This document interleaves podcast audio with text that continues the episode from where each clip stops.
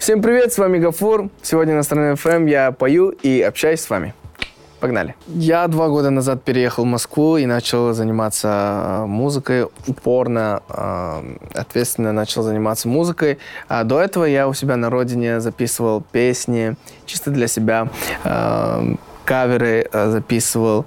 Потом, как мне предложил мой брат Ильман работать вместе, сотрудничать, я переехал, я начал делать качественную музыку. И вот, недавно у меня вышел первый мой дебютный сольный альбом под названием «Калейдоскоп». Это было очень волнительно, во-первых. Это для меня счастье. Потому что э, каждому артисту это, наверное, не знаю, такой момент в жизни очень запоминающий, потому что ты показываешь, на что ты способен. Ты можешь высказать э, свои там чувства, эмоции какие-то там, переживания. И вот у меня часто спрашивают, почему альбом называется «Калейдоскоп». Я говорю, друзья, Калейдоскоп – это калейдоскоп моей души, потому что я в альбоме рассказываю о своих переживаниях, о эмоциях, о чувствах. У меня внутри разные узоры, там разные цвета. И я все это совместил и сделал такой вот альбом насыщенный. Я надеюсь, вам нравится. Вот поэтому я назвал альбом калейдоскопом. А дальше вот посмотрим. Я готовлю новые синглы. Я чуть-чуть хочу поменять стиль, потому что, э, знаете, когда одно и то же делаешь, э, чуть-чуть э, надоедает, может быть. Ну, не знаю. Я вот хочу попробовать в другом стиле. И это пока что секрет. Через где-то месяц или через два месяца выйдет э, новый трек. Пушечный. Лейбл. Что это такое вообще? Лейбл э, я раньше ну, не знал, не понимал, что, как вообще работает. Э, после того, как я подписал контракт, я понял, лейбл очень сильно помогает э, артистам, начинающим артистам. Ты не знаешь, куда пойти, как поступить, как сделать так, чтобы люди на, э, начинали тебя слушать, куда м, вкладывать треки, там, кому обращаться. Ты не знаешь, у тебя нету ресурсов, у тебя нету знакомых, например, связей, а лейбл тебе это предоставляет. Говорит, слушай, у тебя есть вот хороший материал, мы придумаем вот такую вот стратегию, и мы будем продвигать. Лейбл очень сильно помогает, и иногда бывают такие случаи, знаешь, когда приходят большие деньги, слава появляется, когда а, появляется популярность, чуть-чуть э, люди меняются смотря какой ты человек. Люди теряются чуть-чуть э, и, э, знаешь, что-то больше просят, не знаю, как-то там ссорятся, что-то не поделили. И вот поэтому многие артисты говорят, что лей- лейбл там типа фигня, типа, я вот ухожу, там они мучают. Нет, у нас вообще по-другому. У нас даже не лейбл, семья. Рава — это семья. Там братья собрались и делаем просто любимое дело, занимаемся любимым делом. У нас нету такого там, ты будешь вот это вот петь, вот эту песню выпускаем, ты будешь петь только о любви. Нет, все делают как по душе, реально. И контракт для нас как бумажка. Мы подписали, не помню даже, когда. И вот. А все остальное братское отношение. Да, знаешь, я с Ильманом познакомился чуть-чуть по-другому, но, э, наверное, есть информация какая-то, да, э, возможно.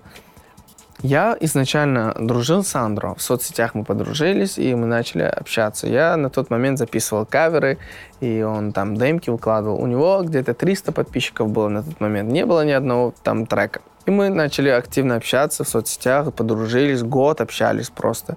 И в один момент я решил э, приехать в Москву, э, поучаствовать на проекте песни. И вот я приехал, я поучаствовал, я два тура прошел, а дальше нет, э, не получилось. Потом а, Андро увидел, что я в Москве, он пригласил домой, и я со всеми познакомился. И вот, мы познакомились, не было никакого там конфликта, там про трек. Потом у Егора Крида вышел какой- какой-то трек, ну, это возможное совпадение, не знаю, люди начали отмечать, там, ой, смотри, очень похож на твой припев. И я, ну, не знаю, там выложил в Инстаграме пост и сказал, мне скидывают люди вот такой вот материал, как вы думаете, как вы считаете, что это? И люди начали писать там плагиат, туда-сюда. Ну, ну, в мире существует всего лишь семь нот. Ну, не знаешь, иногда м, вкусы совпадают. И вот поэтому нельзя кого-то, ну, типа, обвинять, то, что он вот сплагиатил мой трек. И вот э, после того, как э, это случилось, мне Эльман написал, говорит, скинь мне свои демки. Я скинул где-то 20 или 25 демок. И он послушал, говорит, Ну, нормально. Типа нету такого там трека прям пушечного, говорит. Я говорю, окей. И он мне предложил, если на днях ты запишешь там какой-то трек хороший, я кое-что предложу тебе, говорит. Я окей, настроился, начал изучать. За два дня я сделал песню. Я начал изучать. Я, я- я раньше не заходил в топы, там не слушал, понимаешь, я только там западных артистов слушал. И я начал изучать, что вообще, как. И сделал песню «Хитрая змея». Это мой первый трек, первый сингл. Я вначале очень э, стеснялся скидывать материал, потому что я не знал, я думал, что не понравится пацанам. И я нашему менеджеру Азизу скинул. Ты же там тусишь с ними, ты знаешь, какая музыка нравится пацанам. Скажи, где, как поправить, если есть какие-то там недостатки, говорю. И он резко показывает Эльману. Эльман говорит, бро, это бомба, все, приезжай. И вот так вот мы сошлись, и я при- переехал в Москву, и вот как два года я уже тут.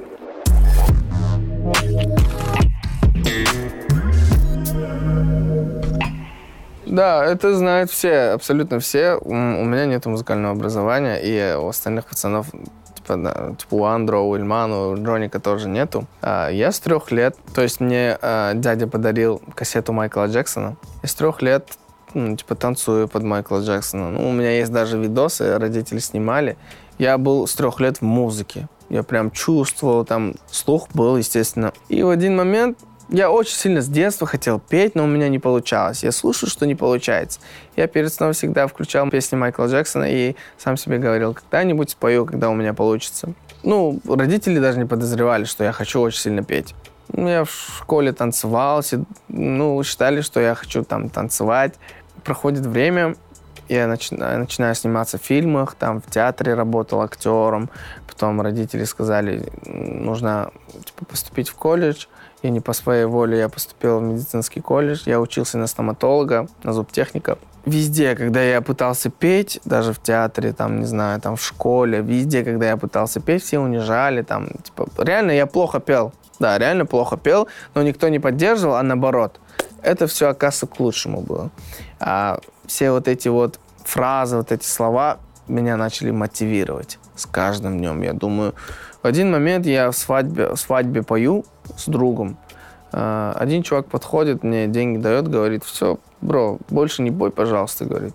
И типа я на сцене стою, прикинь, я пою. В моменте мне стало так хреново просто. Я думаю, воу, что я так очень сильно плохо пою, что ли? Я сам себе задаю вопрос. И все закончилось, я приезжаю домой, думаю, сижу, что делать, что делать. Наверное, это не мое. И уснул.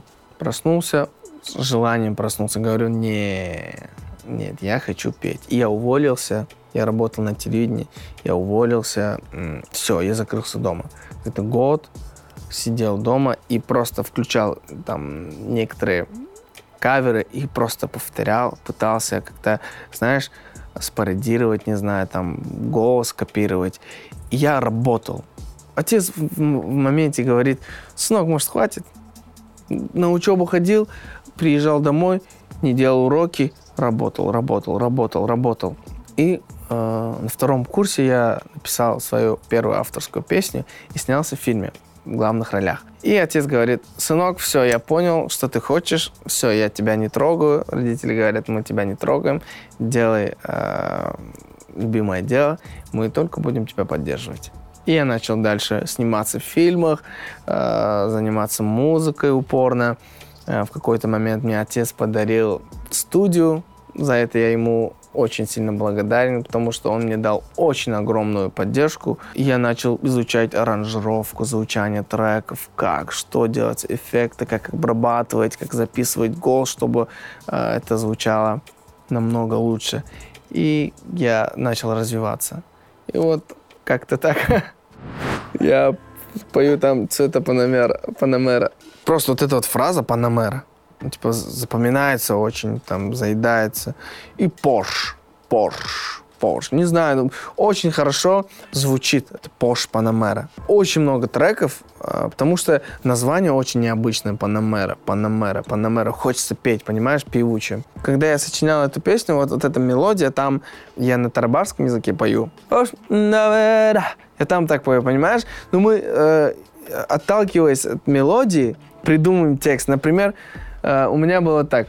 The колено, колено, и реки по колено. Вот понимаешь, я хочу, э, я хочу всегда оставлять вот это вот звучание, когда я на тарабарском, на английском языке типа придумываю. Это вот ты э, подбираешь самые-самые э, красивые буквы, которые подходят в, типа, под этот трек. И когда ты сочиняешь на русском текст, я пытаюсь, чтобы фонему как-то построить так, чтобы было похоже.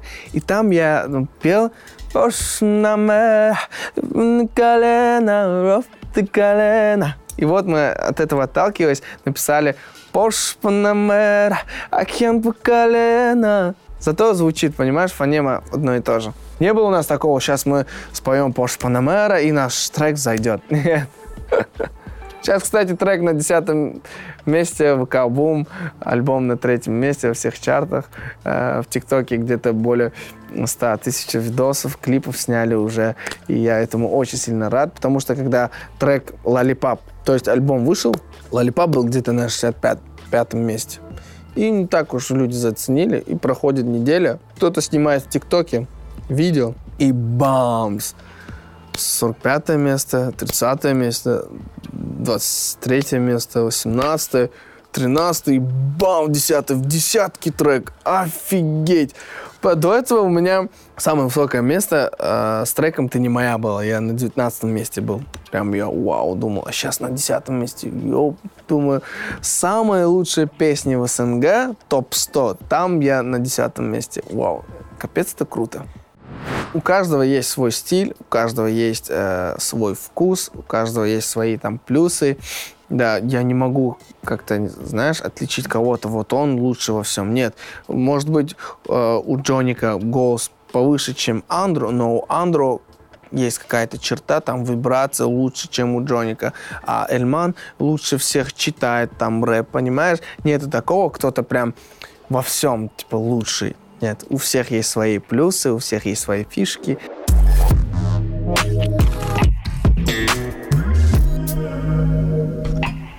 Современной музыке России, что я могу сказать? Хорошо развивается. Во многих странах еще, знаешь, нету такого уровня. Они только-только там еще поднимаются. Слава богу, не только Америка, и вот в России тоже рынок развивается очень, потому что конкуренция очень большая. С каждым днем кто-то появляется с новым материалом. Вот я очень сильно уважаю Скриптонита, его музыку. И вот это вот современная музыка для меня, когда я вот слушаю... Как тебе объяснить? Современная музыка — это для меня, когда не то, что все делают, когда человек сам может что-то придумать, и это становится, ну, типа, популярным, ну, типа, это становится коммерцией, знаешь. Иногда, а, в начале, когда мы м, делали вот такую музыку, Джон, э, Джонни говорили, вау, это что-то новое, это что-то новое. И выпускаешь, это становится популярным. Все, что популярно, превращается потихонечку в коммерцию. Потому что люди слушают, а, оказывается, вот такой зайдет, давай мы тоже будем делать. И все начинают толпой делать такую музыку. И, а, собственно, автоматически это становится коммерцией. Вот поэтому иногда люди говорят, что вот э, делайте колян рэп, туда-сюда. Ну, что они имеют в виду? Я не понимаю этих людей. Что они имеют в виду? Колян рэп это плохо, что ли? А что, все должны петь все время там про про бабок, не знаю, про тачки, не понимаю. Иногда людям не хватает чувства любви. Иногда людям не хватает поддержки какой-то, не знаю. И реально бывают такие моменты, то что реальную историю мы эм, совмещаем с музыкой, и мы это выпускаем. И это э, нравится людям. Понятное дело, что все пацаны восточные, у нас есть какие-то там нотки Востока. Ну, это понятно, но это же не колян рэп. Просто все, что э, играет э, в кальянах, это оказывается, оказывается кальян рэпом. Тогда так получается, скриптонит тоже кальян рэп. Вы можете ответить на этот вопрос э, серьезно, потому что скриптонит тоже крутит в кальянах. Ну, он себя так позиционирует, э, человек, вот поэтому э, люди не могут сказать. Ну, музыка это музыка. Ну, типа, не знаю даже, как объяснить. Ну, я вообще не против того, что люди говорят Колян рэп. Да пусть делает. Каждый человек делает, как умеет. Например, у него не хватает чуть-чуть фантазии, что-то там глубокое придумать. Он просто берет какую-то фразу, э, повторяет пять раз. Зато это людям нравится. Например, там где-то на вечеринке люди танцуют, я считаю, что каждый человек делает музыку, как он умеет. Так что э, не судите так э, строго всех. Просто я не такой человек. Я не могу сказать тебе, что вот, вот эти артисты мне не нравятся, вот эта вот музыка я типа ненавижу, я не уважаю. Нет, музыка — это музыка. Иногда бывает тебе не нравится, потому что у тебя есть э, э, свой э, вкус. И вот, у меня есть свой вкус определенный, и я на самом деле меломан. Я слушаю все, то, что мне нравится. Если мне что-то не нравится, я не говорю, это фигня, это мне не нравится, это вообще... Он уме... не умеет делать музыку. Нет, просто мне не нравится, все, не трогай. Если тебе не нравится, не слушай и не говори. знаю, люди интересные. Мат в песнях и жизни. Знаешь, в песнях, да, есть такие исполнители, которые просто так э, используют, чтобы... Иногда вот тебе же интересно э, видеть то, что ты не видишь так часто. Такая же э, история в треках. Ты не видишь, э, то есть не слышишь так часто мат, и в моменте в каком-то треке там мат добавляется, ну, это чуть-чуть прибавляет, понимаешь, на популярности мат. Иногда люди специально используют мат, чтобы э, трек, ну, типа, зашел, зашел всем. А иногда бывают такие истории, где ты не можешь по-другому высказать свое мнение. Вот ты должен там, ну, типа, у тебя было такое состояние, например, в треках скриптонита. Ну, типа, там оправданно все, понимаешь? Там прям чувствуется, а не просто так. Ну, я на, на самом деле не матерюсь, не ругаюсь, э, не матюкаюсь. Я стараюсь культурно, вежливо общаться с людьми. И также в треках я пока что не собираюсь э, ругаться, матюкаться.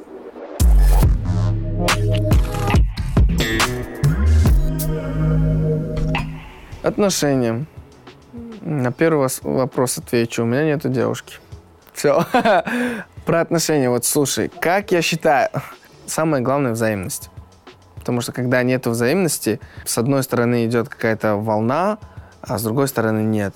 Это по-любому там будут э, между людьми там всякие ссоры, там недопонимание, и ненадолго это, ну, типа, как тебе сказать, длится. Вот, когда человек э, воспринимает тебя какой ты есть на самом деле, это вообще другое дело. И все, что ты делаешь своему человеку, и такой же фидбэк тебе идет, например, так, для меня вот так должно быть равномерно все, понимаешь, все балансировано, чтобы все взаимно было, а не то, что там девочка за тобой ухаживает, там, например, там беспокоится, там звонит, там спрашивает, где ты, и ты, а пацан, да, я сам перезвоню туда-сюда, ну, так не пойдет, ну, я всегда за баланс.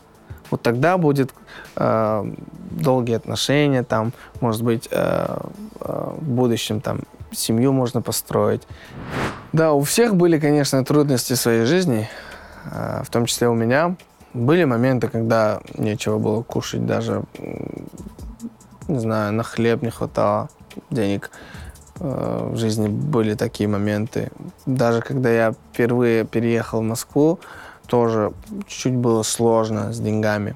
Но, знаешь, деньги это, с одной стороны, очень даже хорошо, а с другой стороны, есть какие-то свои, знаешь, нюансы, когда есть деньги все время, вот, ну, типа, приходит, ты знаешь, ты, тебе придет завтра, и по, через месяц ты знаешь, то, что, типа, деньги идут.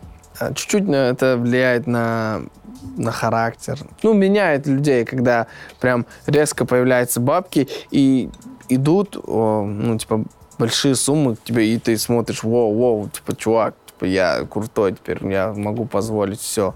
За месяц я могу прям комфортно прожить за 60-70 тысяч на, на данный момент. Потому что сейчас нужно покупать одежду, чтобы выглядеть хорошо. Потому что люди узнают, там, э, правильно питаться, в спортзал хожу. А если это было бы где-то год назад, где-то 30 тысяч, там, 25 тысяч хватало бы спокойно. За политикой, да, иногда я наблюдаю, но не так часто, потому что практически нет времени. Иногда, когда в Инстаграме, там, в соцсетях сижу, высвечиваются какие-то новости, я, ну, типа, в заметку там, ну, да, такие вот изменения сейчас в мире происходят. Для себя чисто записываю. А так сам не углубляюсь, там, не смотрю, не ищу. Вот. Если попадется, да, я могу там прочитать, посмотреть, да. Кафур через 10 лет. Сто процентов у меня будет семья, дай бог, концерты. Меня будут узнавать даже в Америке, потому что я через какое-то время хочу начать делать музыку на английском языке, изучать рынок английский, ну, типа американский. Я так вижу. В Америке где-то, знаешь, в Л.А. сижу у себя на даче, смотрю в телефоне график и думаю, а, у нас завтра этот концерт в Нью-Йорке, полетим. Я так э, вижу. Через 10 лет. С семьей, конечно. Самое главное в жизни — это семья. Родители, братья, цели, мечты.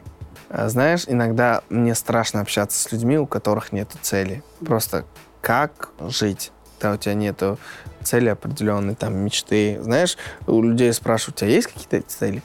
Говорят, нет, пока нет, я ищу себя. А мечты так задумываются. Я думаю, м, понятно. Я хочу людям посоветовать. Мечтайте, люди, э, ставьте цели определенные. Несмотря ни на что, э, двигайтесь вперед. Что бы вам ни сказали в этой жизни, если даже все люди, абсолютно все вам скажут, что у вас ничего не получится в жизни, не верьте, просто верьте в себя и двигайтесь только вперед, потому что год назад все мне говорили, что у меня ничего не получится, никто меня не поддерживал, а я верил, я очень сильно хотел. И вот когда э, Бог увидит, что ты э, двигаешься вперед, не опускаешь руки, несмотря на эти испытания, и Он тебе обязательно даст то, что ты хочешь.